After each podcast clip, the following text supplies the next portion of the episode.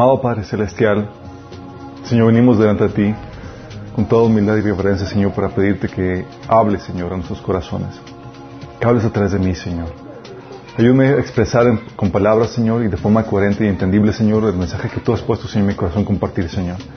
Te Señor, que tu Espíritu Santo se mueva con libertad, quitando los velos de nuestro entendimiento, Señor, y transformando nuestras vidas por el poder de tu Espíritu Santo y la revelación de tu palabra, Señor.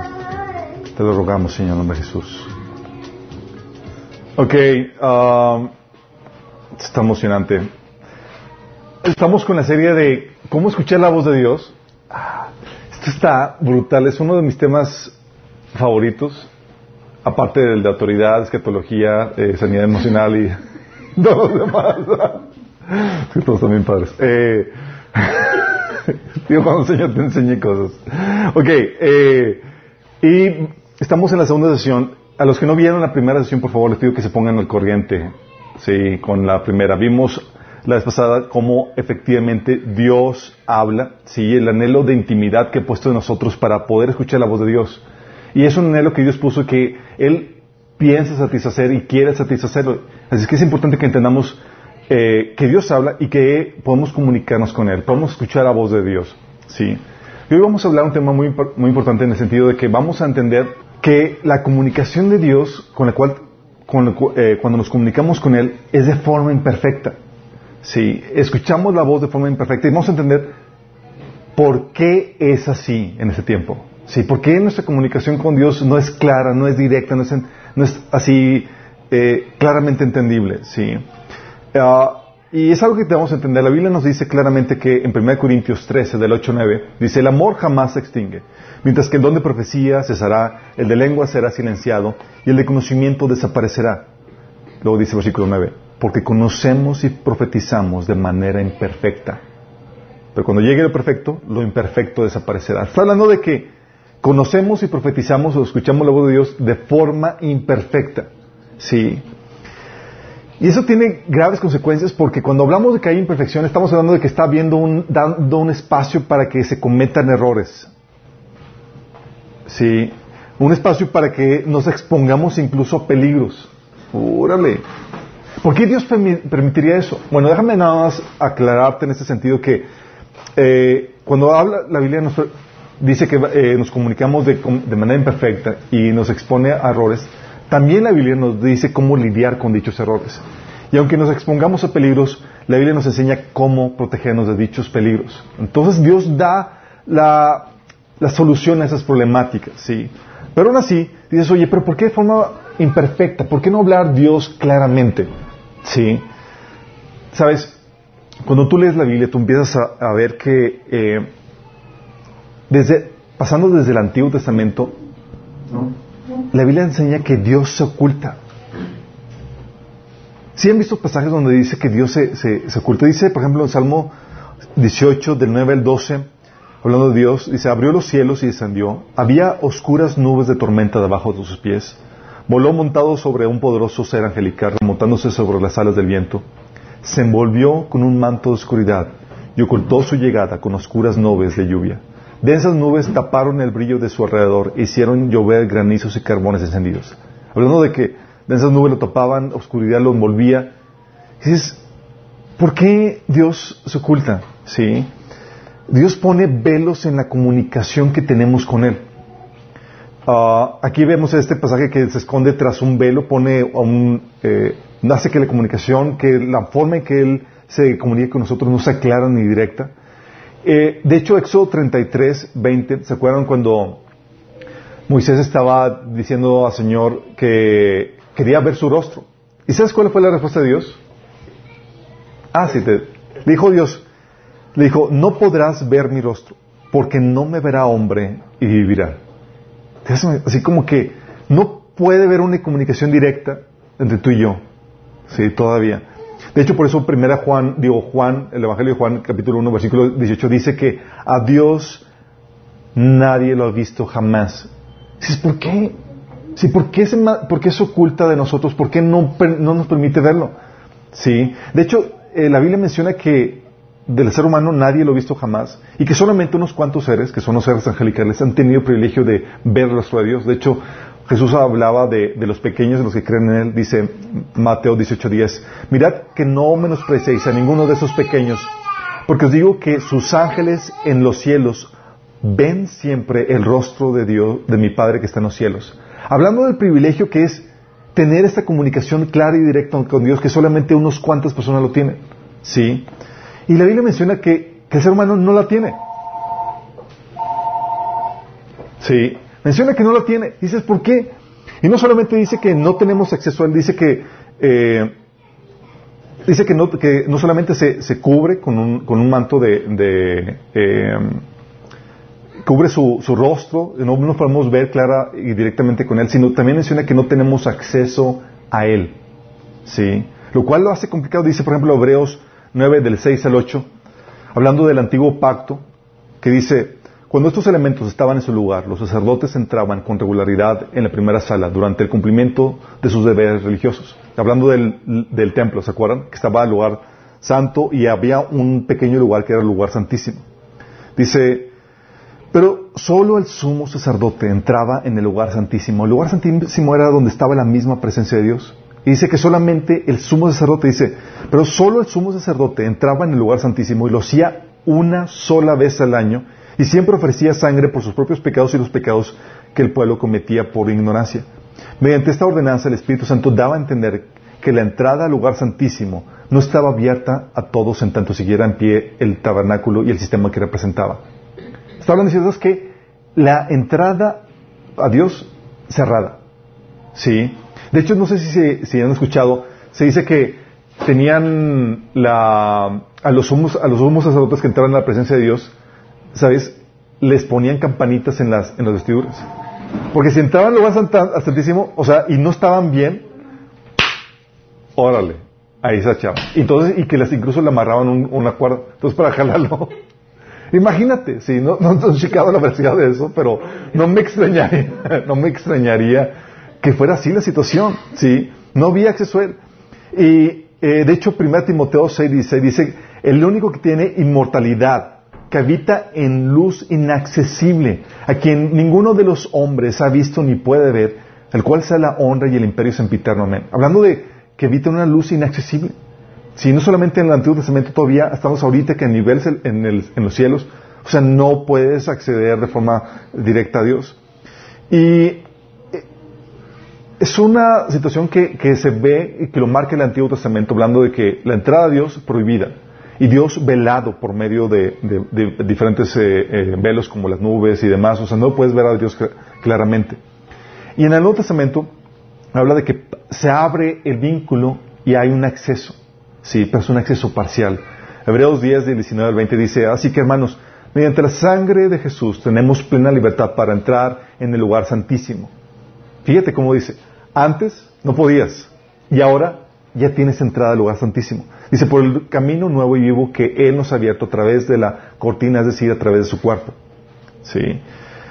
Hebreos 4:14 dice, dice, por tanto, ya que tenemos a un gran sacerdote que entró en los cielos, Jesús, el Hijo de Dios, aferrémonos a lo que creemos. Nuestro sumo sacerdote comprende nuestras debilidades porque enfrentó todas y cada una de las pruebas que enfrentamos. Nosotros, sin embargo, eh, como nosotros, sin embargo, Él nunca pecó.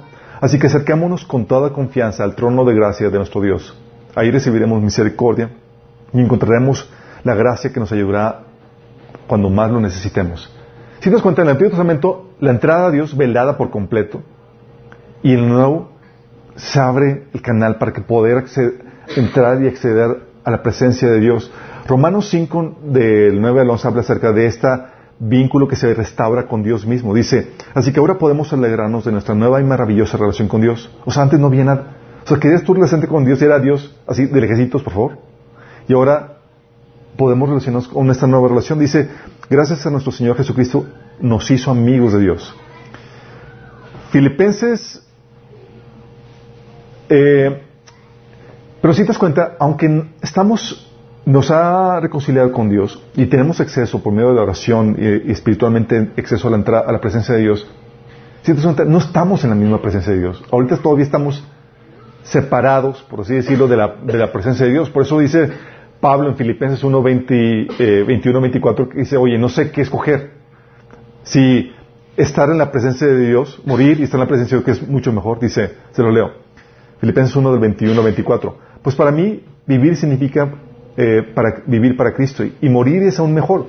Pero si vivo, puedo realizar más labor fructífera para Cristo. Así que realmente no sé qué es mejor. Estoy dividido entre dos deseos. Quisiera partir y estar con Cristo, lo cual sería mucho mejor para mí, pero por el bien de ustedes es mejor que siga viviendo. ¿Sabes? Te está diciendo que aunque Dios vino a restablecer esa unión con Dios, todavía hay una separación. Todavía no estamos con Él. Todavía no hay esa cercanía en la comunicación. Todavía no hay esa claridad. Todavía no estamos viendo cara a cara. De hecho, eh, esa relación cara a cara es todavía un evento futuro a, realizarse. ¿sí? Dice Apocalipsis 22 del 1 al 5, habla de la nueva Jerusalén, en el cual Dios va a ser morada ahí. Y luego fíjate lo que dice en el versículo 3, dice, ya no habrá maldición, el trono de Dios y el Cordero estarán en la ciudad, sus siervos lo adorarán y lo verán cara a cara. Sí, versículo 4 habla acerca de eso. Dices, wow, vas a ver a Dios cara a cara. Sí, ¿ahorita lo ves cara a cara? No. Pero ya tienes entrada, antes no había ni siquiera entrada pero todavía no es total. ¿sí? La comunicación de Dios, eso lo que te está diciendo es que está todavía velada. Todavía no puedes comunicarte cara a cara con Él. ¿sí? Aunque tenemos una, abierto un canal de comunicación por medio de la sangre de Jesús. Y eso te enseña algo. ¿sí? Te enseña cómo la comunicación de Dios ha sido, se le ha quitado velo tras velo desde el Antiguo Testamento. Y promete quitarse completamente el velo cuando veamos a Dios el Padre cara a cara. Ya no va a haber comunicación indirecta, ya no va a haber comunicación velada, simplemente va a haber una comunicación clara, directa con Dios. En el Antiguo Testamento, por ejemplo, ves que dice la Biblia que se, es la sombra de las cosas que habían de venir. Sí, Colosenses 2, 16, 17, Hebreos 10, 1, 1 Pedro 1 del 10 al 11 habla acerca de eso. Dice, el Antiguo Testamento son las sombras de las cosas que habían que venir. La sustancia es Cristo, dice. Entonces, en el Antiguo Testamento la comunicación estaba muy velada. Lo único que había era la sombra de algo más. Sí. Y eso te, dice, sí había una revelación, pero era muy raquítica. La comunicación de Dios era muy, así, era muy teléfono descompuesto. No sabías la esencia, no sabías, no veías con claridad cómo, era la, situación. El Nuevo Testamento viene la esencia, viene la revelación. Sí. Dice, por ejemplo, Efesios 3, del 4 al 6, habla del misterio que viene a revelarse en el Nuevo Testamento. Dice, al leer esto podrán darse cuenta de que comprendo el misterio de Cristo. Ese misterio que en otras generaciones no se les dio a conocer a los seres humanos. Ahora se les ha revelado por el Espíritu a los santos apóstoles y profetas de Dios. Es decir, los gentiles, eh, es decir, que los gentiles junto con, Israel eh, son junto con Israel beneficiarios de la misma herencia, miembros de un mismo cuerpo y participantes igual de la promesa en Cristo mediante el Evangelio. Está hablando de la herencia que vino a dar a gentiles y a judíos en Cristo Jesús. Sí, eh, armaron un pueblo consagrado para Él. Dice, Pablo que este misterio estaba escondido y que esta el Evangelio viene a traer esta nueva revelación que no se conocía en el Antiguo Testamento. Sí, sí se daba inicio, sí había una revelación, pero no, no había la claridad que ahora se manifiesta en, el Nuevo Testamento. Pero aún así, en el Nuevo Testamento, ah, no tenemos toda la claridad, no tenemos toda la revelación. Por eso dice Pablo en 1 Corintios 13, del 8 al 12. Dice, el amor jamás se extingue, mientras que el don de profecía cesará, el de lengua será silenciado y el de conocimiento desaparecerá porque conocemos y profetizamos de manera imperfecta. Fíjate que está hablando del Nuevo Testamento. Está hablando diciendo, aún lo que conocemos, aún la revelación que tenemos del Nuevo Testamento, lo que Dios nos ha comunicado no es perfecto. Dices, entonces, ¿qué onda, Señor? ¿Por qué no hablas claramente? Sí. Dice Pablo aquí, cuando, dice, pero cuando llegue lo perfecto, lo imperfecto desaparecerá. Cuando yo era niño, hablaba como niño, pensaba como niño, razonaba como niño. Cuando llegue cuando llegue a ser adulto, dejaré las cosas de los niños. Sí. Ah, dejaré las cosas, dejaré atrás las cosas de niño. Ahora vemos de manera indirecta y velada, como en un espejo, pero entonces veremos cara a cara. Ahora conozco de manera imperfecta, pero entonces conoceré tal y como soy conocido. Está hablando de que aunque tenemos una revelación mayor, aunque Dios se comunica más claramente con nosotros, aún así es imperfecto. Aún así la comunicación de Dios no es clara y perfecta. Sí. Y eso te... Eh, y eso tiene que ver con el hecho de que el reino de Dios no se ha manifestado por completo. Dice la Biblia que solamente se ha acercado, Marcos 1.15. El reino de Dios no está completamente manifestado. Es solamente un acercamiento. Eso trae una mayor revelación, mayor entendimiento que lo que había en el, Antiguo Testamento, pero todavía aún así está velado. ¿Sí? La revelación total va a venir cuando venga la manifestación total del reino de Dios. Donde dice 1 Corintios 13 del 8 9, dice, el don de profecía cesará, las lenguas serán silenciadas y el conocimiento desaparecerá. Cuando llegue lo, perfecto, lo imperfecto desaparecerá. ¿Sí? ¿Cuándo va a suceder eso? Cuando viene, como viene en Apocalipsis 11:15, cuando los reinos de este mundo vengan a ser de Cristo y, de, Dios. ¿Sí? O Hebreos 2:8 como dice, si Dios puso bajo él todas las cosas, entonces no hay nada que no le esté sujeto, hablando de Cristo, que todo está bajo sus pies. Pero dice, ahora bien, es cierto que todavía no vemos que todo le esté sujeto. O sea, todavía no se ve la manifestación total de la autoridad de Cristo. ¿Sí? Y es aquí dices, oye, entonces el Señor se oculta, no habla claramente, se pone velos que hace que la comunicación entre nosotros y Él sean de forma imperfecta, no clara, se oculta. Pero es aquí donde llega la, situación, oye, si se oculta, si se, aparta, si se mantiene alejado de nosotros y pone velos de distancia, donde por ejemplo vimos en el Antiguo Testamento de que nadie podía entrar a su misma presencia porque si no morías. Pero, uh, ¿por qué dice la Biblia que la presencia de Dios puede apartarse o habla de un lugar específico como la presencia de Dios? ¿Qué no se supone que Dios es omnipresente?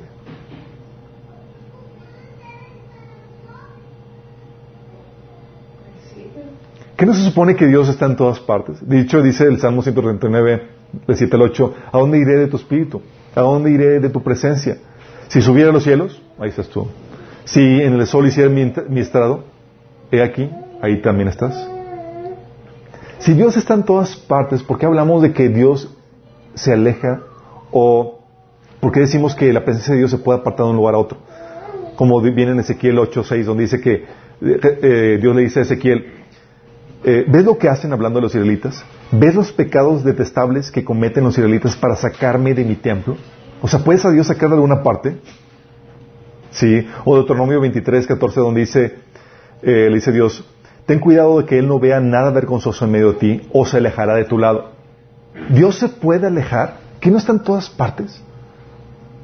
¿Por qué decimos que Dios se pone velo y se aleja de nosotros cuando en teoría Dios es omnipresente? ¿Se han preguntado eso?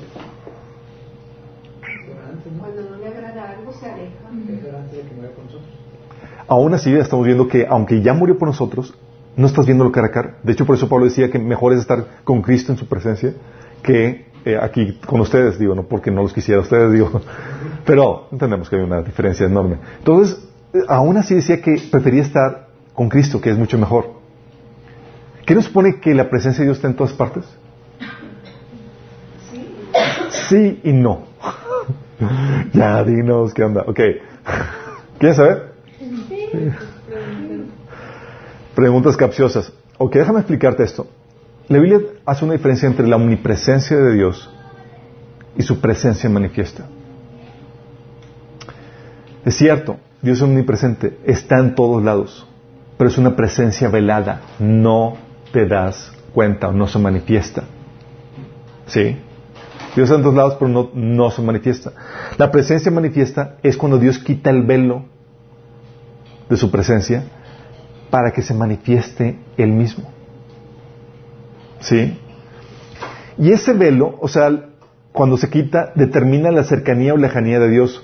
O sea, la cercanía o lejanía de Dios, fíjate en esto, en realidad son grados de claridad en los que Dios se manifiesta en nuestra vida. ¿Sí? Ah, por ejemplo, si ahorita voy a poner eh, pasaje de Juan 14, 17 dice, el Espíritu el Espíritu de verdad, el cual el mundo no puede recibir porque no lo ve ni le conoce, pero vosotros le conocéis porque mora con vosotros y estará en vosotros. Tú estás diciendo que está el Espíritu de Dios entre nosotros, ¿sí? Luego mm, va a un nivel de cercanía donde va a estar dentro de nosotros, ¿sí? Luego menciona la Biblia que aún así vemos de forma velada como un espejo, 1 Corintios 13, 12. Tú ahorita no estás viendo la misma presencia de Dios ahorita, ¿o sí? No, no la ves. Sí, no vemos clara cara. Lo que tenemos es, cuando decimos, es que vino la presencia de Dios, ¿qué decimos cuando decimos eso? Que se manifestó. Sentimos en nuestras emociones que estaba ahí alguien, que era Dios mismo, que nos hacía llorar, que nos hacía sentir que estaba ahí mismo presente. ¿Sí? Estaba haciendo, estaba manifestando su presencia, no que nunca había estado ahí, pero su presencia manifiesta no estaba. ¿Sí? Viene la presencia manifiesta de Dios y se empieza nuestras emociones lo sienten. Sientes o ves, nuestros sentidos empiezan a palpar y a ver lo que, Dios mismo está ahí presente con nosotros. Y hay velos de, eh, que se van quitando entre, tu entre la presencia de Dios y nosotros que nos permite sentir la lejanía o cercanía de Dios. ¿Sí? De tal manera que dices, oye, quiero sentir que cuando dice que buscas la presencia de Dios, estamos buscando que Dios quite los velos que nos permite, que nos están pidiendo sentir su presencia manifiesta. Lo que anhelamos cuando buscamos, cuando decimos a Dios que Dios desciende su presencia, no es que Dios no esté aquí, es, Señor, quita los velos. Queremos sentir tu presencia, queremos que te manifiestes aquí. De tal manera que, aunque Dios hizo su morada con nosotros por medio del Espíritu Santo, porque mora dentro de ti, aún hay velos. Sí, por eso Pablo decía, prefiero estar con Cristo. Eh, Pablo, ¿por qué no Dios ya está morando dentro de ti? Sí, pero hay velos todavía. No puedo verlo claramente. Porque Él está en su misma presencia. Ya se quita el, velo. Si Dios quitara los velos aquí, tú podrías ver a Dios mismo aquí físicamente, visualmente y toda la cosa, porque se quita el velo. ¿Sí me explico? Y eso es lo que marca la, la lejanía o cercanía de Dios, que tantos velos hay en su manifestación. Y el velo al final se va a quitar por completo cuando vamos, cuando veamos a Dios cara a cara. ¿Sí? Cuando Dios, cuando lo veamos cara a cara, dice eh, el Apocalipsis 24:4. Sí que va a ser la culminación final donde veremos a Dios en toda su gloria, en todo su esplendor, sin ningún velo que nos quite. ¿Sí? De forma clara y directa. Veremos la... Por eso cuando dice la Biblia, oye, vamos a la casa del Señor, dices, la casa del Señor, como que no tiene sentido cuando Salmos 121.1. Dices, la casa del Señor, pero si la casa del Señor, Dios está en todas partes, entonces, ¿por qué la casa del Señor? Sí, no, te está refiriendo que vamos al lugar donde la presencia de Dios se manifiesta con claridad, donde ha hecho ese lugar, el lugar donde va a manifestarse su presencia, claramente. Sí, es ahí donde vemos. Por ejemplo, si Jesús se manifestara ahorita físicamente aquí entre nosotros, se ah, estaría quitando los velos que nos permite, que nos impide verlo. ¿Sí? Y aún así, aunque Cristo vino, se encarnó entre nosotros y vimos la gloria del Padre en, Jesús, ¿vimos la presencia manifiesta de Dios totalmente? No. Una cosa es verlo así, en forma física, y otra cosa es verlo en la transfiguración, donde irradia Sí, como luz de sol, cuando sus ojos son como llamas de fuego. Si una cosa es ver, aún así, aunque veían a Jesús y lo tocaban y demás, estaba velada la presencia de Dios. Sí. sí, me estás dando cuenta lo que, lo que, estamos, lo que te estoy diciendo. Dios pone velos en la comunicación para que no lo veas con claridad. La claridad total y radical va a ser cuando veamos al Padre por completo, así cara a cara. Sí. Por eso ese lugar está, eh, está resguardado hasta el final. y la pregunta es aquí, ¿por qué Dios lo hace así? ¿Por qué ya no nos evita toda la complejidad y la emoción y, ya que se manifieste? ¿Sí? ¿Por qué no lo hace ya? ¿Por qué no habla clara y directamente con nosotros? ¿Por qué no se manifiesta claramente? ¿Sabes por qué? Hay varias razones y quiero que entiendas bien esto, porque si entiendes bien esto, vas a entender por qué Dios hace lo que hace ahorita de esta forma. Una, Dios no habla claramente o pone velos en la comunicación que tenemos con Él, primera, para protegernos de una mayor condenación.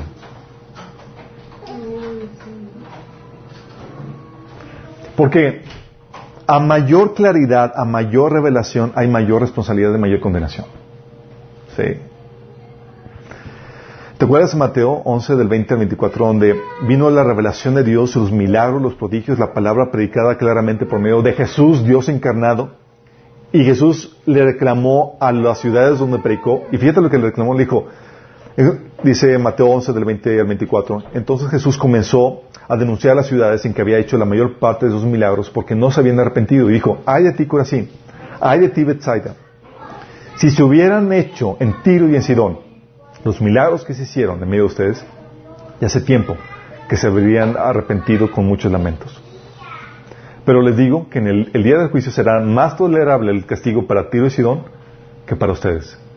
¿Por qué va a ser más tolerable el castigo para Tiro y Sidón que para Corazín? Porque Corazín recibió mayor revelación. ¿Te has dado cuenta de lo que estaba implicando? Entonces, ¿por qué Dios pone velos? Porque, a mayor revelación, si te hago más claramente, te hago, te, un peso de responsabilidad sobre tu vida. Sí, más fuerte. Por eso dice Santiago 3.1, hermanos míos, no os hagáis muchos maestros de vosotros sabiendo que recibiremos mayor condenación. sí. O Juan 15.22 dice, Jesús dijo a los, a los, a los, a los, uh, los judíos, si yo no hubiera venido ni les hubiera hablado, no serían culpables de pecado. Ah, tú ya les dije. Sí. Dice, pero ahora no tiene excusa por su pecado. ¿Por qué ya no tiene excusa? O sea, porque ya vino revelación, ya vino claridad en la comunicación. Dios mismo encarnado estaba ahí comunicándose. Entonces, ¿qué estaba pasando? Está diciendo, a mayor revelación, hay mayor responsabilidad, mayor condenación. Por eso Hebreos 10 del 28 al 29 dice, todo el que rehusaba obedecer la ley de Moisés era ejecutado sin compasión por testimonio de dos o tres testigos. Hablando de que la revelación de la ley traía una tremenda responsabilidad a punto de que si no le hacías caso, morías apedrado, la, la sentencia. Sí, fíjate lo que dice el versículo 29. Piensan ustedes, pues, cuánto mayor será el castigo para quienes han pisoteado al Hijo de Dios y han considerado la sangre del pacto, la cual nos hizo santos, como si fuera algo vulgar e inmundo y han insultado y despreciado al Espíritu Santo que nos trae la misericordia de Dios. Te está diciendo, conocer la ley es una cosa. Conocer el Evangelio y rechazarlo, tener por inmunda la sangre de Cristo, es un peso de responsabilidad que trae una, una condenación, una, un peso de condenación tremendo. Si vamos, me estoy entendiendo. Por eso dice Juan 12, 48, el que me rechaza y no acepta mis palabras tiene quien lo juzgue. ¿Quién lo va a juzgar? Dice, las palabras que yo he proclamado lo condenarán al día final. Hablando de que esa palabra, esa revelación va a condenarte si no reaccionaste bien. Sí. Entonces uno, Dios no pone esos velos y no habla con claridad para protegernos de una mayor condenación. ¿Va? La segunda razón por la que encuentro que Dios hace eso es para sacar a relucir lo que realmente hay en nuestro corazón. Por eso pone velos en la comunicación. Por eso no habla claramente. ¿Sí? Um, dice, por ejemplo, en Lucas 2, del 34 al 35, dice, ¿se acuerdan de la profecía de Simeón acerca de Jesús? Simeón es el que el viejito que llegó cuando estaba siendo Jesús presentado en el templo. Y Simeón le dice, les dio su bendición y le dijo a María, la madre de Jesús, este niño está destinado a causar la caída y el levantamiento de muchos en Israel y crear, y crear mucha oposición, a fin de que se manifiesten las intenciones de muchos corazones. ¿Sabes la razón por la cual Dios pone el velo en la comunicación? No habla clara y directamente, es para que salga a relucir lo que hay en tu corazón. Sí. Saca a relucir los corazones desviados. Corazones desviados. ¿Cómo que corazones desviados? Sí. Sí. Déjame explicarte bien esto y quiero que pongas mucha atención en, en esta situación. Dice, te digo que sacar a relucir los corazones desviados porque um, porque los que tienen un corazón malo desviado encuentran en una revelación velada, o sea, no parcial e indirecta, una excusa para no creer y rebelarse. Te lo repito. Personas con un corazón malo, desviado, encuentran en, una revelación velada, una, versión, una revelación, una comunicación de Dios parcial eh, e indirecta, una excusa para no creer y revelarse. Aunque tengan en esa revelación parcial los elementos suficientes para creer y los elementos suficientes para hacerlos responsables. Una revelación clara y directa le quita toda la excusa y dificultaría que se manifieste la corrupción del corazón que tiene. Si te digo clara y directamente y personalmente, esto es así y hazlo así, sin dar lugar a que, a que, se, a que se malinterprete o se, malentienda, ¿qué, ¿qué, pasa? No permito que, a que surja lo que hay en tu corazón. Pero si te lo hago de forma indirecta, lo que hace es que sale a relucir qué hay en tu corazón, si realmente tomas o no en cuenta la revelación de Dios. Con una revelación velada, entonces nos referimos a, que Dios hable por métodos indirectos, Métodos indirectos me refiero a métodos de deducción o de inducción. ¿Sí saben a lo que me refiero? Es cuando concluyes que Dios está hablando. o sea, Dios te lo dijo de forma indirecta y dices, ah, Dios. ¿Sí? Por ejemplo, una revelación indirecta. ¿Sí? ¿Sabe que la creación misma es una revelación indirecta? Y es una revelación indirecta por la cual tú debes concluir que hay Dios. Es, hay una creación, ergo, hay un creador. Sí. ¿Cómo supiste que hay un creador? Ah, porque la creación me está diciendo. No, lo estoy viendo palpablemente, pero hay una creación y tiene que, por lógica, haber un creador. ¿Sí me explico? De hecho, esa revelación indirecta es la que Pablo habla en Romanos 1.20, donde dice, pues, desde la creación del mundo, todos han visto los cielos y la tierra. Por medio de todo lo que Dios hizo, ellos pueden ver a simple vista las cualidades invisibles de Dios, su poder eterno y su naturaleza divina. Así que no tienen ninguna excusa para que no, para no conocer a Dios. ¿Es una revelación directa? No, es una indirecta. Es una revelación que es por medio de inducción, deducción, o inducción, como le llamo, ¿sí? Donde veo esto, entonces concluyo esto otro. ¿Sí? Otro ejemplo de, de revelación indirecta. Si el hombre sabe por, de forma intuitiva o natural que hay una ley universal moral. Sabemos que, hay, hay, que lo malo y lo bueno existe. Todo ser humano sabe eso. ¿Sí? Y si sabemos que hay una ley universal, sabemos que lo bueno y lo malo existe, entonces sabemos que existe un dador de dicha ley universal. ¿Sí? Es una conclusión lógica. ¿Ok? Eso es lo que habla en Romanos 2 del 14 al 15, donde dice, aunque los gentiles quienes no cuentan con la ley escrita de Dios muestran que conocen esa ley cuando por instinto obedecen, la obedecen aunque nunca la hayan oído. Ellos demuestran que tienen la ley de Dios escrita en el corazón, porque su propia conciencia y sus propios pensamientos los acusan o bien les indican que están haciendo lo correcto. Hablando de la ley moral que Dios puso en todo ser humano. ¿Sí? Esta es la forma en que Dios habla para que salga a relucir lo que hay realmente en el corazón. Porque aunque la, revelación de forma indirecta, eh, aunque Dios hable de forma indirecta, es lo suficientemente fuerte la, la revelación indirecta para poderte hacerte responsable. ¿Sí? Y sin embargo, lo que sucede es que como es indirecta, no es clara y directa, el hombre malvado encuentra en ella la razón para rebelarse. Te voy a poner un ejemplo. Mateo 16, del 2 al 4. Fíjate lo que dice. Los fariseos y los seduceos se acercaron a Jesús para ponerlo a prueba y le pidieron que les mostrara una señal del cielo. Él les contestó, al atardecer ustedes dicen que habrá buen tiempo porque el cielo está rojizo y por la mañana que habrá tempestad porque el cielo está nublado y amenazante. Ustedes saben discernir el aspecto del cielo, pero las señales de los tiempos, pero no las señales de los tiempos. Esta generación malvada y adúltera busca una señal milagrosa, pero no se les dará más señal que la de Jonás. Entonces Jesús los dejó y se fue. El otro pasaje en Lucas o Marco, perdón, dice hipócritas. Porque dicen, o sea, bien que sabes distinguir una cosa de forma indirecta, ¿sí? Quiero que bien esto. Ellos estaban pidiendo que una señal directa, manifiéstate algo milagroso, algo claro y contundente, ¿sí? Que nos haga ver que realmente vienes de Dios. Y el Señor le dijo, no. ¿Sí? Le estaban pidiendo una revelación directa. Jesús le demuestra y Jesús les contesta diciendo que tienen la capacidad para discernir la revelación indirecta. ¿Cómo? Diciéndoles que tienen la capacidad para discernir, concluir cómo va a ser el, tiempo al ver las señales en la naturaleza. Pues él dice hipócritas. Dice, hey, ¿puedes puedes saber esto? Y luego dice, ¿y hay las señales de los tiempos no puedes?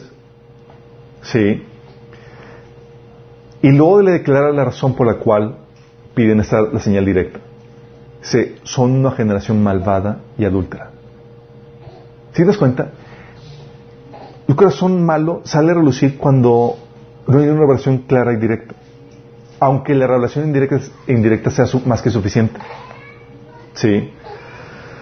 Por eso, por ejemplo, ¿te imaginas que Dios si Dios no hubiera, diera espacio para que fuera de forma indirecta o velada, imagínate que Dios mismo se te aparece con todo su esplendor, toda su gloria, claramente con toda su majestuosidad, y te diga, hay que hacer esto. O sea, pues no me deja lugar a duda y me está hablando Dios mismo. Pues ¿qué hago? O sea, ¿cómo, cómo, le, cómo le encuentro la... Cómo, ¿Qué excusa? No no hay excusa, me está hablando claramente. Pero si lo hace por medio de una persona así como, como tú como yo, ah, pues sí, encuentro todas las cosas del mundo. Es que eres tú, viejo. Sí. Fíjate, por ejemplo, lo que pasó con, este pueblo de Israel. Como Dios no estaba hablando directamente, sino por medio de, Jeremías, fíjate lo que dice. Cuando Jeremías terminó de comunicarse al pueblo, todo, cuando comunicarle al pueblo todo lo que el Señor, su Dios, le había encomendado decirles, Azarías, hijo de Osías, Juanán, hijo de, de y todos los argantes le respondieron a Jeremías, lo que dices es mentira. El Señor, nuestro Dios, no te mandó decirnos que, vayamos, que no vayamos a vivir a Egipto.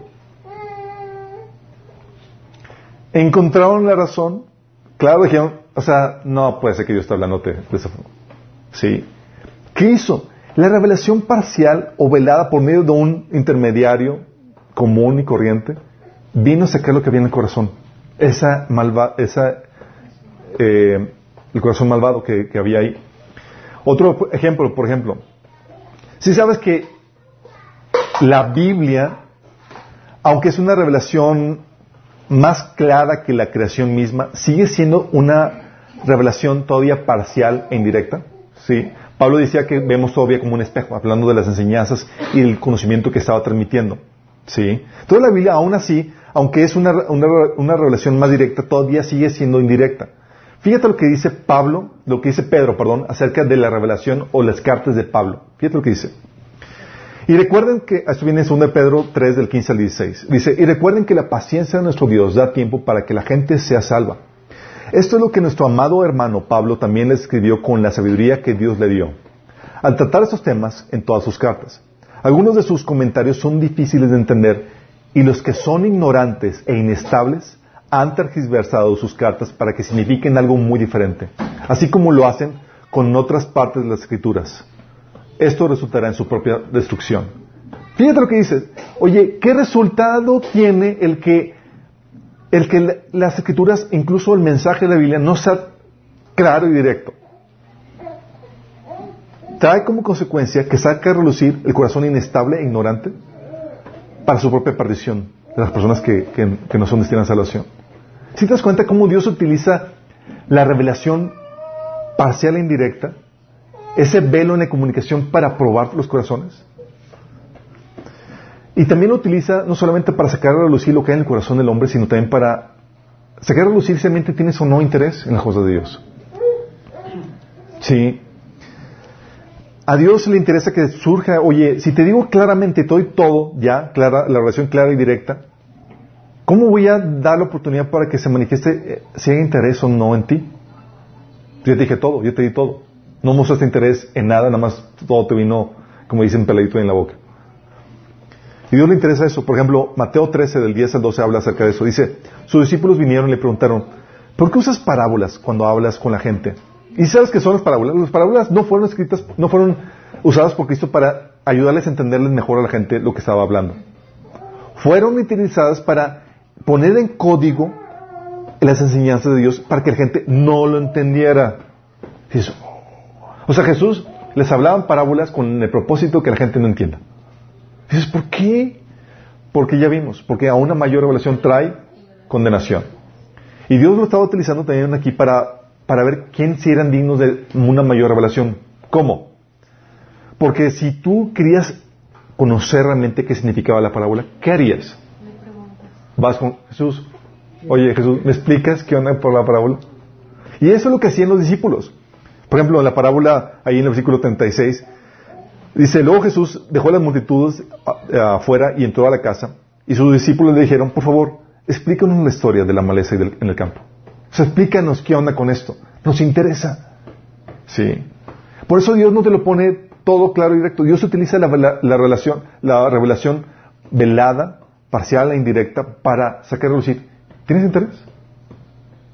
¿Tienes realmente interés? Sí. Y también lo utiliza para manifestarse quién es digno, quién es no. Sí. Hechos 13 del 46 dice, entonces Pablo y Bernabé, hablando condenado, dijeron, a vosotros a la verdad, era necesario que os hablase primero la palabra de Dios. Más puesto que la desecháis y no os juzgáis dignos de la vida eterna, he aquí nos, nos volvemos a los gentiles. Hablando que eso sirve como un filtro para saber quién sí quiere a Dios y quién es digno de la vida eterna y quién no. Dices, oye, ¿por qué? Entonces la pregunta dice, oye, ¿por qué Dios no habla claramente? ¿Y estamos entendiendo por qué? Porque trae una mayor condenación. Sí.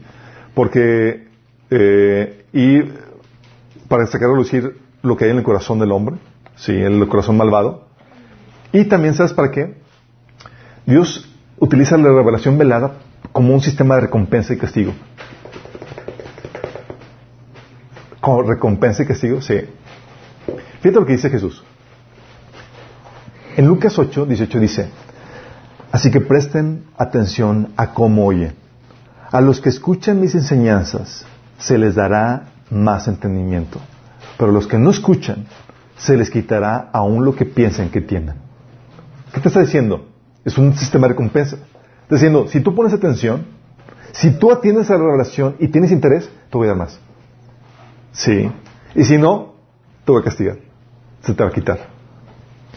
Por eso dice la Biblia que en Proverbios 25.1, gloria de Dios es encubrir un asunto. Pero luego dice, pero honra del rey es escudriñarlo.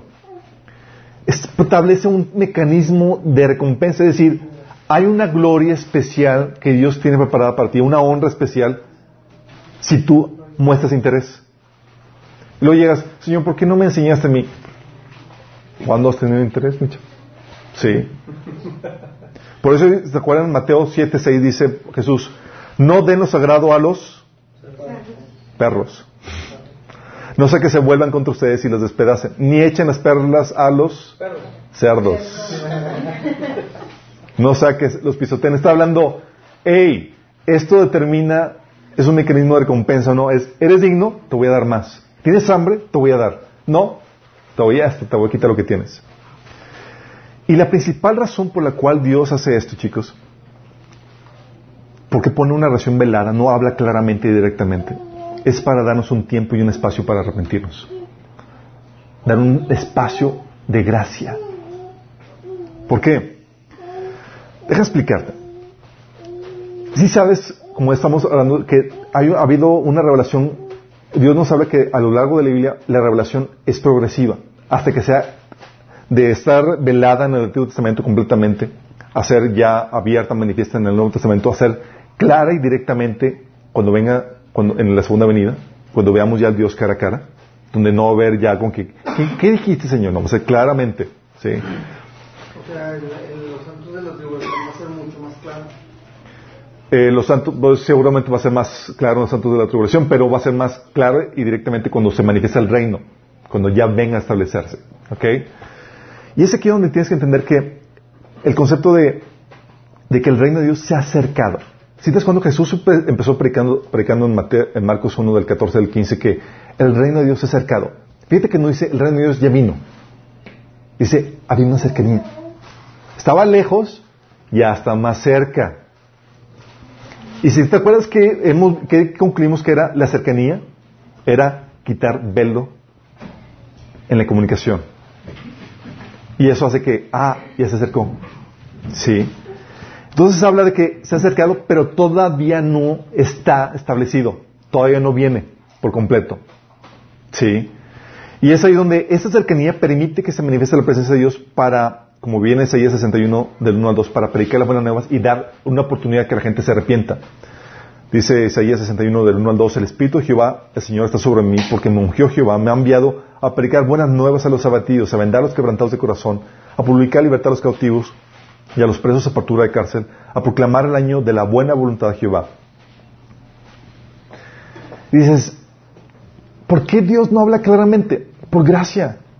Porque si Él hablara y ya fuera clara y directamente y ya estableciera aquí su reino, ¿sabes qué pasa cuando viene y se establece su reino? Juicio. Cuando llega Dios a un lugar y se manifiesta por completo, ya sin ningún velo, trae juicio y trae orden. Y es Ainanita. Es en serio. Isaías 13, 9 habla del día cuando el Señor viene y se manifiesta. Fíjate lo que dice. Miren, ya viene el día del Señor. Y todos dicen, ¡eh, genial! Fíjate lo que dice. Día cruel de furor y ardiente ira. Convertirá en desolación la tierra y exterminará de ella a los pecadores. Y dices, ¿por qué no se manifiesta? Por misericordia, cabezón. Te está dando gracia y te está dando la oportunidad para que ahorita, en este tiempo de revelación parcial, todavía te puedas arrepentir y volver a Él. Entonces, ves eso y dices, órale, entonces Dios es por amor que todavía no se manifiesta. No, por, amor, sí. De hecho, dice Joel 1 de 15, fíjate, hablando del día del Señor. El día del Señor está cerca, el día cuando la destrucción viene de parte del Todopoderoso. luego termina con esta frase. Qué terrible será aquel día. ¿Estamos entendiendo? dices, oh my goodness. Sí. Joel 2.12 dice, el día del Señor es grande y terrible. ¿Quién no podrá resistir? Entonces cuando dice Señor, quiero que te manifiestes ya claramente sin, sin velos, y dices, ay nanita. y ti... es que no nos habla claramente, porque si nos hablara claramente, moriríamos, chicos. Sí. Fíjate, ¿te acuerdas cuando estaba hablando claramente con el pueblo de Israel? ¿Se acuerdan ese episodio donde estaban en el monte, el monte Sinaí? ¿Se acuerdan cómo reaccionó el pueblo? Estaban temblando. Sí, sí. Y estaban seguros que iban a morir. Fíjate lo que dice en Éxodo 20, del 18 al 19. Dice, ante ese espectáculo de truenos relámpagos, de sonidos de trompeta y de la montaña envuelta en humo, los israelitas temblaban de miedo y se mantenían a distancia. Así que le suplicaron a Moisés, háblanos tú y te escucharemos. Si Dios nos habla, seguramente moriremos. no, no Dice Deuteronomio 18, del 15 al 16, eh, le dice, eh, recapitula esa experiencia. Le dice Moisés, ustedes dijeron, no queremos oír nunca la voz del Señor, nuestro Dios, ni ver este fuego ardiente porque moriremos. Entonces el Señor me dijo, lo que el pueblo dice es cierto. Estamos, está entendiendo claramente. sí. Pero dice, levantaré un profeta como tú entre los hermanos israelitas, pondré mis palabras en su boca y él dirá al pueblo todo lo que él orden. Está hablando, va a ser no clara y directamente. Voy a poner un velo, un intermediario. Sí. Por eso dice, porque Dios no habla claramente y directamente, porque te fulmina, mi chavo. Sí. Ahorita está dando un espacio para que te ordenes y vengas a Cristo, porque si ahorita, o sea, mira, te lo voy a poner de esta forma. Jeremías 30, 21 dice, hablando de que Dios invita a, su presencia a unos cuantos, dice, hablando del Mesías, de, los reyes que van a gobernar con él, dice, lo acercaré a mí y él estará a mi lado. Pues, ¿quién arriesgaría su vida por acercarse a mí? Afirma el Señor. ¿Sí vamos entendiendo? O sea, dices, quiero que Dios me hable cara a cara, directamente. Eh, no, no quieres. ¿Sí? Tienes que estar bien con Dios para que suceda. ¿Sí? Por eso, ¿se acuerdan eh, cuando Dios ponía muchas condicionantes o muchos requisitos para que se acercaran los sacerdotes y demás a la misma presencia de Dios? Y, era que, y eso que era una revelación velada, imagínate. Decía en Éxodo 30, 22, varias de las reglas a los, levitas. Dice, tendrán que lavarse con agua cada vez que entren en el tabernáculo para presentarse delante del Señor. Y también cuando se acerquen al altar para quemar sus ofrendas especiales para el Señor. De lo contrario, morirán. Tranquilo. ¿Sí? ¿Se acuerdan cuando eh, por tocar este Uriel, ¿cómo se llama? El que tocó el, el, el Urias tocó el, el, arca cuando estaban transportándola, un pequeño tocazón. Sí, cayó y muerto. Números 4 del 17 al 20 te habla, fíjate, no de la presencia de Dios, de las cosas que tienen que ver con su, con lidiar con su presencia. ¿Qué tan delicado era el asunto?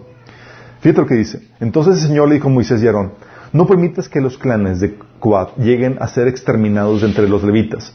Hagan lo que hagan, para que ellos no mueran cuando se acerquen a los objetos eh, más sagrados. Aarón y sus hijos siempre deben entrar con los coaitas y se les asignará a cada uno lo que deban hacer. Los coaitas jamás deben entrar en el santuario a mirar los objetos sagrados ni por un instante. Si lo hacen, morirán. O sea, ni, era, porque la presencia de Dios es tan sagrada, es tan pura, es, o sea, no, no, la, no, no la tratas como cualquier cosa. Pero ¿cómo puede Lucifer estar, ir al trono, tener acceso? Ahorita vemos qué onda con Lucifer, que tiene audiencia ante la presencia de Dios, ¿sí?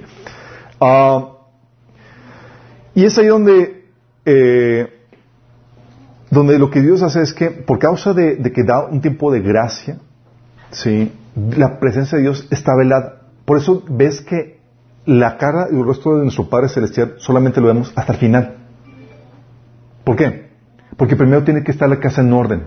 Porque si llega Dios a manifestarse clara y directamente en todo su esplendor, en todo lo que es, en toda la revelación que tiene, nos fulmina a todos, chicos. ¿Sí? Dios trae esa revelación hasta el final. Dice 1 Corintios 15, 25, es necesario que Cristo reine hasta poner a todos sus enemigos debajo de sus pies. 1 Corintios 15, 20. Entonces vendrá el fin, cuando Él entregue el reino a Dios el Padre, luego de destruir todo dominio, autoridad y poder. Y aquí está hablando de todo dominio, autoridad y poder que se revelaron en contra de Cristo. Entonces, cuando ella pone la casa en, orden, invita a Dios el Padre a que venga a la presencia, a, que venga a habitar entre nosotros. ¿Sí? Es parte de lo que Dios hace. Entonces, al terminar ahorita, en, ese tiempo que estamos viviendo de la gracia, Dios está hablando de forma todavía parcial forma imperfecta, por gracia, por amor a nosotros, para que tengamos esa misericordia, pero no se, no se ha dejado sin revelación, sin entendimiento. Lo hace de forma indirecta, de forma imperfecta, pero hay la suficiente revelación para hacerte a ti responsable y llamarte cuentas. Y de la suficiente revelación para que, para que puedas entender, concluir la verdad de Dios. ¿Sí? Pero como comentamos, Dios lo hace para que, para que saque a relucir lo que hay en el corazón. Aprovecha y también para ver quién es quién en el reino, si realmente le interesa o no a cada uno. ¿Sí? Entonces Dios trae esa revelación y es interesante ver cómo este grado de revelación se denota de, varios, de, varias formas.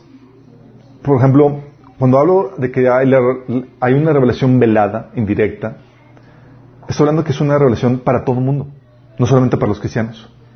Y hay grados. Por ejemplo, hay una revelación general para todo el mundo, ¿sabían? La naturaleza. Dios habla a todo el mundo por medio de varias formas. Una, su creación. Dos, su conciencia. Y tres, su sentido común. Fíjate, aún a todo el mundo dice Dios, esta va mi revelación. No es clara, no es directa, pero hay esa revelación. Y Dios está hablando. Por medio de la, de la creación, Romanos 1.20, pues desde la creación del mundo todos han visto los cielos y la tierra. Por medio de, todo lo que Dios hizo, ellos pueden ver a simple vista las cualidades invisibles de Dios, su poder eterno y su naturaleza divina, así que no tienen ninguna excusa para no conocer a Dios. Por medio de, la, de su conciencia, lo que habíamos leído, Romanos, eh, Romanos capítulo 2, 14 al 15, dice, aún los gentiles, quienes no cuentan con la ley escrita de Dios, muestran que conocen esta ley cuando por instinto la obedecen aunque nunca la han oído. Ellos demuestran que tienen la ley de Dios escrita en el corazón, porque su propia conciencia y sus propios pensamientos los acusan o bien los indican que están haciendo lo correcto. Y por medio del sentido común. ¿Cómo que sentido común? ¿Si sabes que Dios te ha dado sentido común para saber cómo hacer las cosas? ¿Si sabes que es Dios mismo hablándote y enseñándote cómo hacerlo?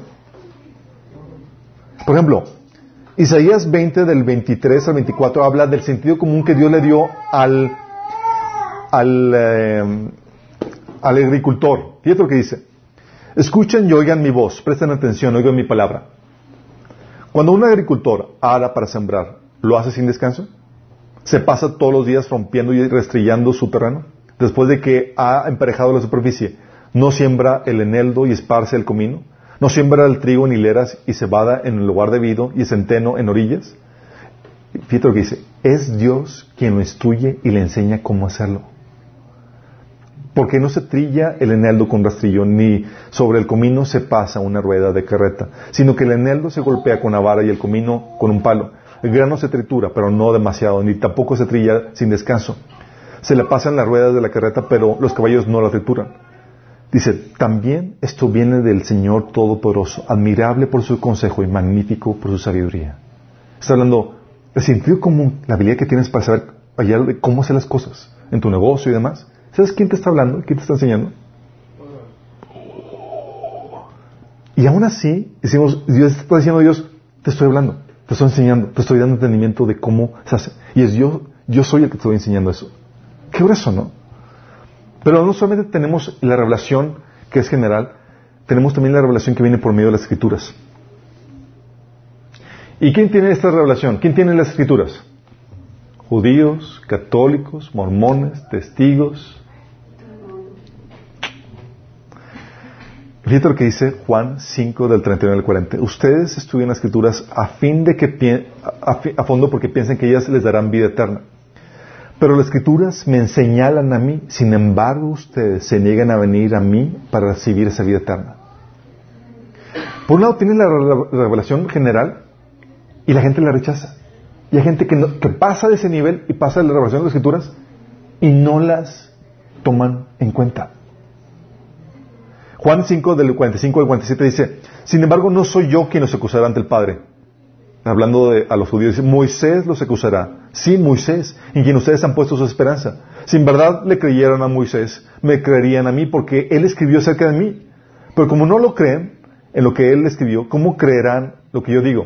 Está hablando diciendo, Dios, una cosa es la revelación general y otra cosa es las escrituras, y el problema es que no la creen.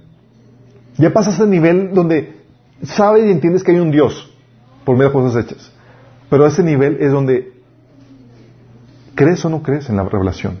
Y aquí están hablando judíos que por no creer no se acercaban a Cristo.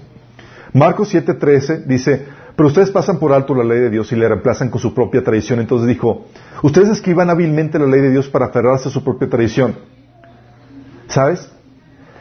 Hay condenación porque uno ve la creación de Dios y no concluye que hay un creador. Pero hay condenación cuando tienes la escritura, la palabra de Dios, y antepones tu tradición a la escritura. ¿Te das cuenta cómo Dios va revelándote? Sí. Dice uh, Gálatas 1 del 8 9, dice, pero aún si alguno de nosotros, un ángel del cielo, les predica un evangelio distinto del que ya les hemos predicado, que caiga bajo maldición. Hablando de que, hey, si alguien te habla algo diferente a lo que viene en la Biblia, es maldito. ¿Y cuántos no creen algo diferente a lo que viene en la Biblia? Claramente diferente a lo que viene en la Biblia. Y, ellos teniendo la Biblia. ¿Por qué? Porque no la, no le dan importancia. Toman o menosprecian la palabra de Dios. No, le dan el suficiente valor. Sí. Dice, eh, como digamos, como, como Pedro comentaba de las cartas de Pablo, dice que los ignorantes e inestables la transversan. ¿Sí? ¿Por qué? Porque saque a relucir esa situación del corazón. ¿Qué pasa si reaccionas bien ante la revelación que Dios te da? Te da más. Si reaccionas bien ante la revelación que hay en el mundo de la creación, ¿qué va a hacer? Va, Señor, a venir a presentarte el Evangelio. Si reaccionas bien ante la, revelación que hay en las Escrituras, ¿qué va a venir? Va a venir, Señor, y presentarte el Evangelio. La salvación. ¿Sí sabes que Lutero nadie le predicó el Evangelio? ¿Sí sabías? Él solo la encontró como leyendo la Biblia. Él solito, así como que, ¡oh! salvación por fe, no por obras. ¡Oh! ¿Sí? Y aún si dijeras, oye, hay gente que conoce, que, que, por medio de la revelación de la creación, conoció a Dios y está adorando a Dios. Y Dios, ah, reaccionó bien a mi revelación. ¿Qué hace Dios? Mueve cielo, mar y tierra para llevarle a alguien a que predique el Evangelio. Como ves con Cornelio, ¿se acuerdan con Cornelio? Dice, en Cesarea vivía un oficial del ejército romano, llamado Cornelio, quien era un capitán del régimen italiano. Era un hombre devoto, temeroso de Dios, igual que todos los de su casa. Daba generosamente a los pobres y oraba a Dios con frecuencia. Pregunta, ¿era judío? No. Pero conocía a Dios. Había aceptado la existencia de Dios, oraba a Él, clamaba a Él. Una tarde, como a las tres, tuvo una visión en la cual vino un ángel de Dios que se le acercaba. Cornelio, dijo el ángel. Cornelio lo miró fijamente aterrorizado. ¿Qué quiere, Señor? Le preguntó el ángel. El ángel le contestó, Dios ha recibido tus oraciones y tus donativos a los pobres como ofrenda. Ahora pues, envía a algunos hombres a Jope y manda llamar a un hombre llamado Simón Pedro. Pregunta, ¿para qué lo fue mandar a llevar? Para que le revelaran el evangelio. De hecho, llega Pedro, ¿puedes decir para qué me trajeron? Dice como que ni siquiera Pedro sabía qué onda. Sí. Y se vino convirtiendo. Porque si reaccionas bien a una revelación, Dios te va a pasar al siguiente nivel. Pero si no reaccionas bien, no tienes ninguna responsabilidad para contigo para, para enseñarte el siguiente nivel de revelación. Y ese es un nivel de revelación básico que te trae salvación. De hecho, y aún es que vienes a la salvación, ¿sabes que hay niveles de revelación también? Entre cristianos hay niveles de revelación, ¿sabías? ¿A qué te Aquí. Sí. hay un nivel de revelación que es básico para salvación. Ya lo vimos, sí. Eh, y también ese nivel básico ah, tiene aspectos básicos de la fe cristiana. Por ejemplo, primera, eh, es Hebreos 5, dice, um, Hebreos 5 de 2 al 13, hace tanto que son creyentes que ya deberían estar enseñando a otros. En cambio, necesitan que alguien vuelva a enseñarles las cosas básicas de la palabra de Dios. Son como niños pequeños que necesitan leche y no pueden comer alimento sólido. Este es el nivel de leche. Es cuando los Tienes la doctrina básica para salvación y los aspectos básicos. ¿Sí? ¿Qué aspectos básicos? Hebreos 6 del 1 al 3 habla acerca de eso. Dice, así que dejemos de repasar una y otra vez las enseñanzas elementales acerca de Cristo.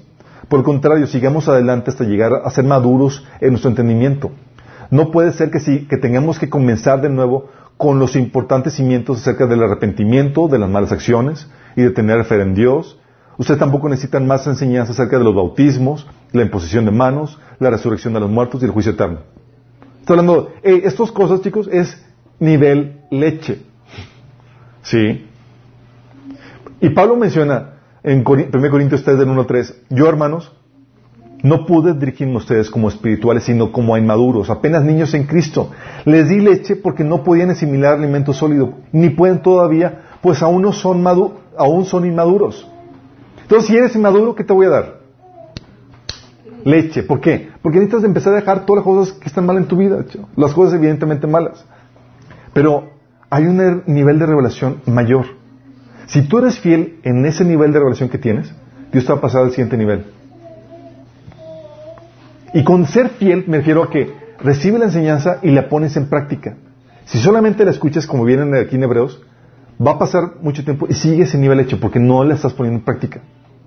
Y tienes que volver a escuchar lo mismo que habías escuchado, porque no estás poniendo en práctica, no estás siendo secano en tu vida.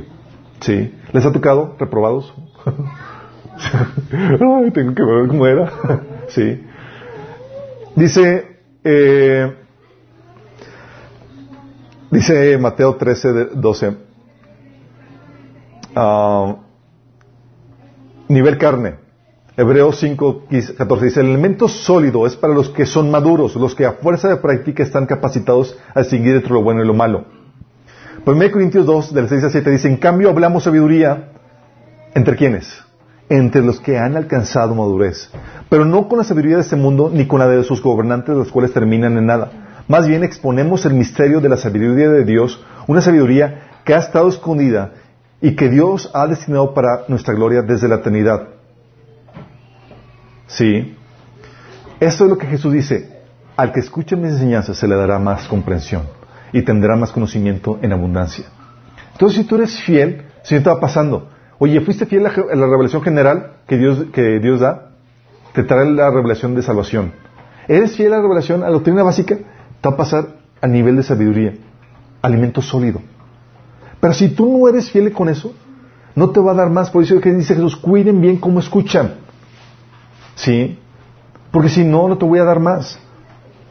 La revelación entonces entre cristianos es, Dios te va a ir hablando cada vez más claramente conforme vayas aceptando la revelación y vayas utilizando y aplicando la revelación que ya te está dando ahorita. Sí. La revelación total va a ser, ya sabemos, cuando Él venga, cuando lo veamos cara a cara. A mayor revelación, chicos, mayor claridad, mayor responsabilidad, pero también mayor severidad, mayor privilegio. ¿Tú quieres que Dios te hable, hable claramente? La pregunta es, ¿qué estás haciendo con lo que Dios ya te está hablando?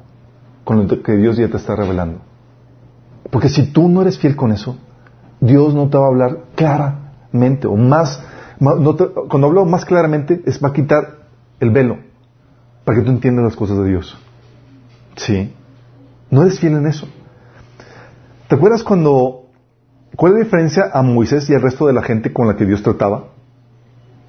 ¿Sabes qué? Dice la Biblia que Moisés era un personaje particular porque Dios le hablaba cara a cara y directamente. Es lo que dice en números 12 del 6 al 8. Escuchen bien lo que le voy a decir. Está hablando de Aarón y, este, su hermana eh, que estaban criticando a Moisés. Miriam. Miriam, ¿te acuerdan? ¿Por qué lo criticaron? Porque dijeron, oye, ¿a poco Dios habló solamente por medio de Moisés? Dios, también nos ha hablado a nosotros. Sí. Pero no habían concluido de que Dios ha hablado con Moisés cara a cara. sí. Fíjate lo que dice. Se le aparece la presencia de Dios y dice Dios, escuchen lo que voy a decir.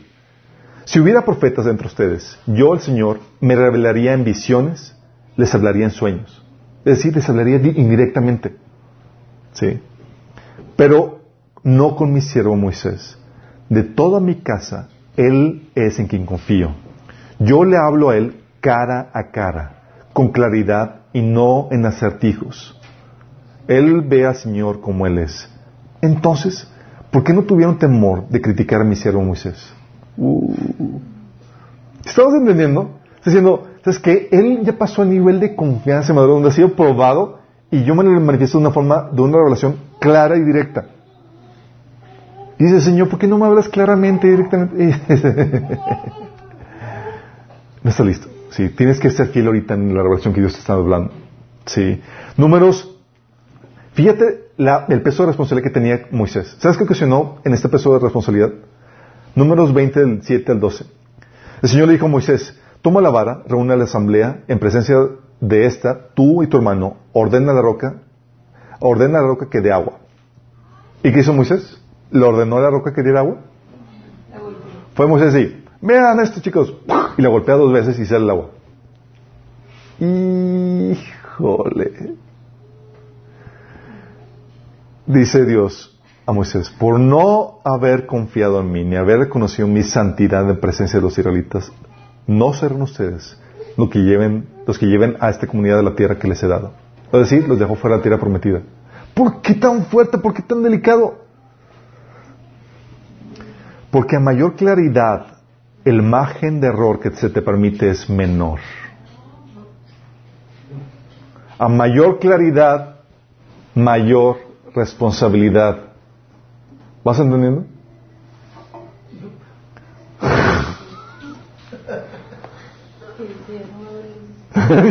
sí, ya no me hables, señor. Háblame en sueños, sueños que no entienda. Pero si vamos entendiendo dices, oh my goodness, sí. Es para que dimensiones y dices, ¿por qué Dios hace las cosas como las hace? ¿Por qué no habla claramente? ¿Por qué con sueños? ¿Por qué en artículos? Porque está hablando directa, porque si no, trae un mayor peso de responsabilidad sobre tu casa, sobre tu vida. Sí.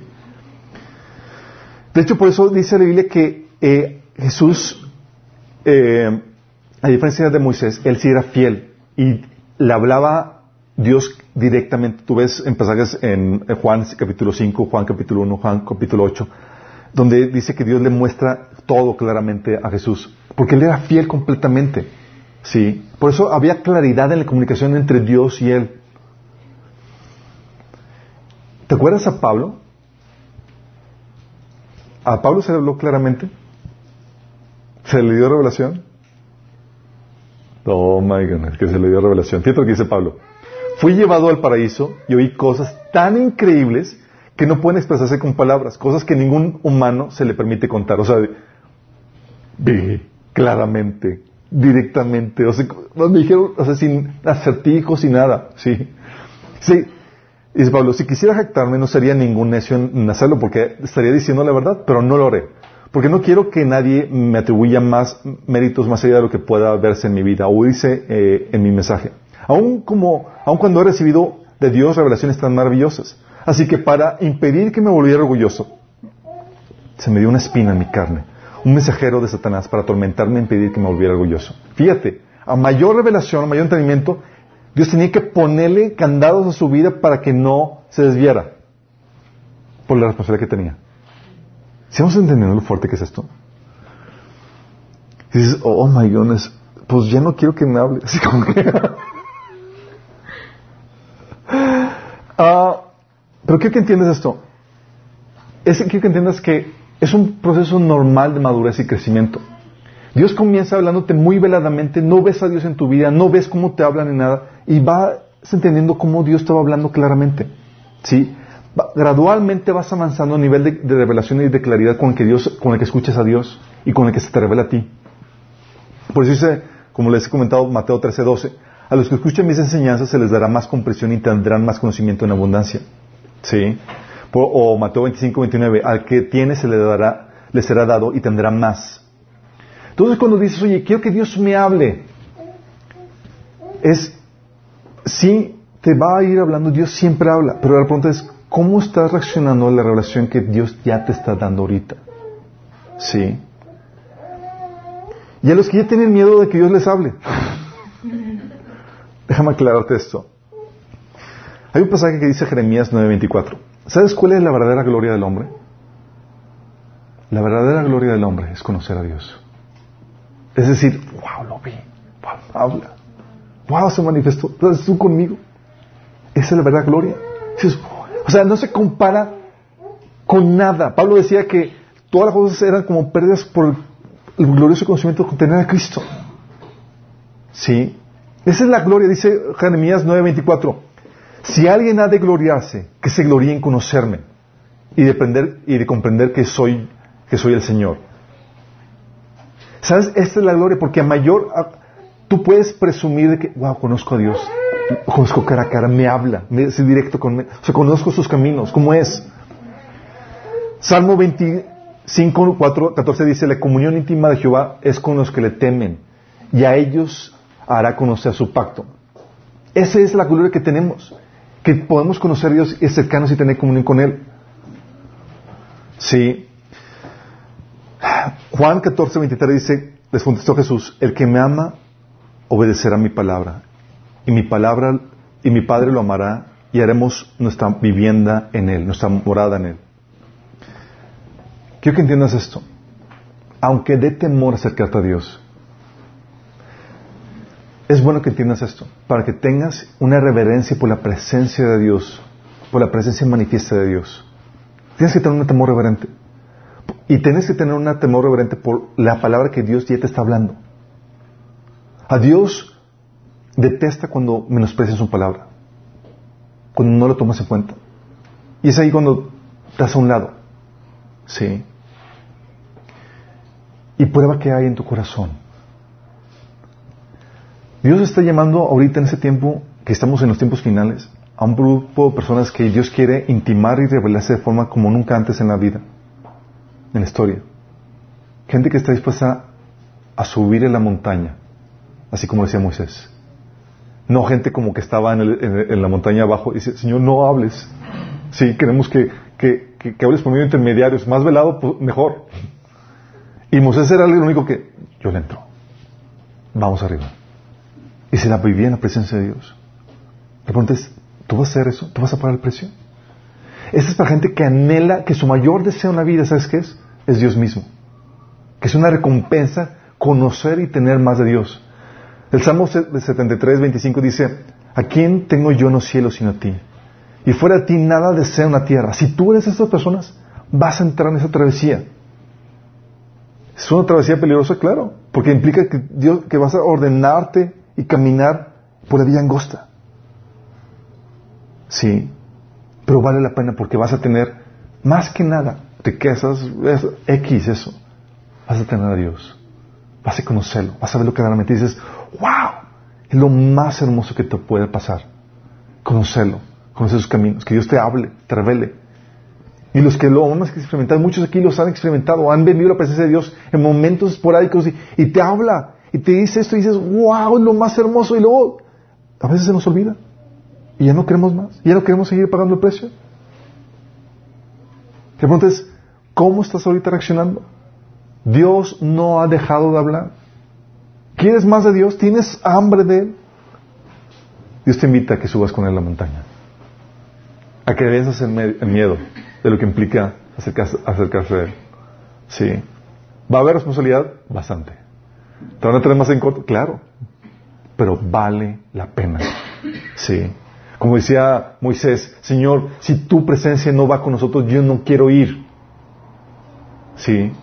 Porque no se trata de la tierra prometida, no se trata de, lo, de las bendiciones que puedes tener, se trata de tener a Dios. Y eso se trata, esta comunión. Entonces, ¿cómo estás tú en esta situación? ¿Quieres pagar el precio? ¿O te vale la presencia de Dios? Qué interesante, ¿no? Entonces ahorita estamos en una situación de, ay, tengo un miedo, pero, pero quiero. quiero hacerte un llamado a ti si tal vez no le has entregado tu vida a Cristo. Quiero hacerte un llamado a, que le entregues tu vida a Cristo. Dice la Biblia que la, vida eterna es que conozcan a Dios el Padre. La única forma de que puedas conocer a Dios es entregándole tu vida a Él y poniéndote a cuentas con Dios. Es decir, rindiendo tu vida a Cristo. Esto implica empezar a hacer su voluntad, lo que Él te ordena en su, palabra en el Nuevo, Testamento. Implica creer que Jesús murió por ti en la cruz y que resucitó. Y si quieres hacer eso, quieres rendir tu vida para restablecer tu relación con Él, para tener esta vida eterna. Que esta vida tenés una relación donde conoces a Dios. Te quiero invitar a que hagas esta, esta oración de rendición, donde le entregas esta vida, tu vida a, Señor. Cierra los ojos y dile, Señor Jesús, el día de hoy rindo mi vida a ti. Te la entrego, Señor. Quiero que tú me gobiernes. Quiero que tú seas mi Señor y que seas mi Salvador. Te pido que me perdones mis pecados yo creo que moriste por mí en la cruz y que resucitaste para el perdón de mis pecados. Y el día de hoy, Señor, te acepto como mi Dios y mi Salvador. Si tú hiciste esto genuinamente, vas a van a haber consecuencias. Vas a empezar a leer la Biblia, porque si aceptaste a Jesús, como tu Señor, vas a querer hacer lo que tu Señor te ordena. Y vas a empezar a congregarte. La Biblia lo ordena. Son dos cosas básicas que, en las que puedes saber si hubo o no un genuino arrepentimiento. Si no hay eso, sabes que no te has arrepentido genuinamente. ¿Y a todos los, demás cómo estamos? ¿Quieren subir a la montaña conmigo? ¿Quieren que Dios nos hable? ¿Quieren pagar el precio? y dices, no, mejor ve tú, ahí nos hablas.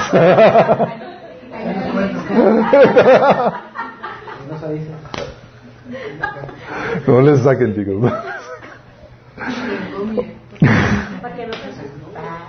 Es verdad, pues es que es, verdad esto, chicos. O sea, quiero que entiendan lo solemne y lo sagrado que es la, presencia de Dios y escuchar la voz de Dios.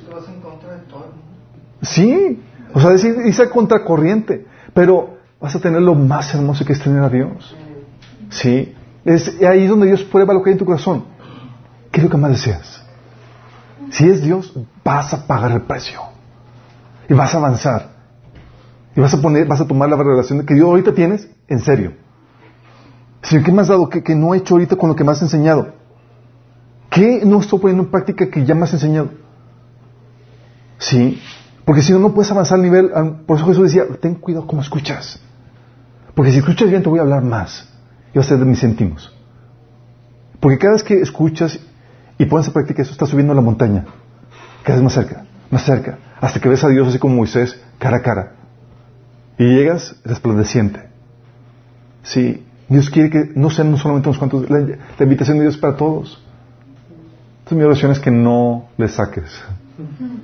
Que seas valiente y que subas. Que Moisés no sea el único. Sí, se Oramos. Amado Señor. Hoy nos presentamos delante de ti, Señor, a la orilla de la montaña, Señor para decirte que estamos dispuestos a subir en ella, Señor.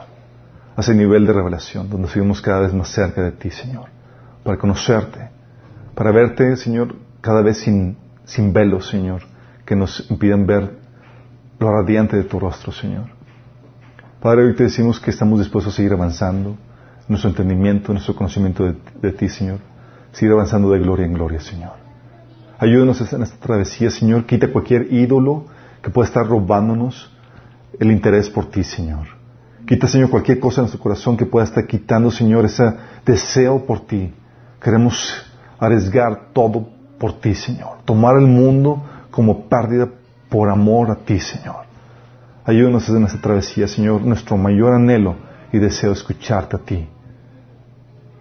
Poder intimar contigo. Por verte ver cara a cara. Ayúdanos, Señor. En nombre de Jesús.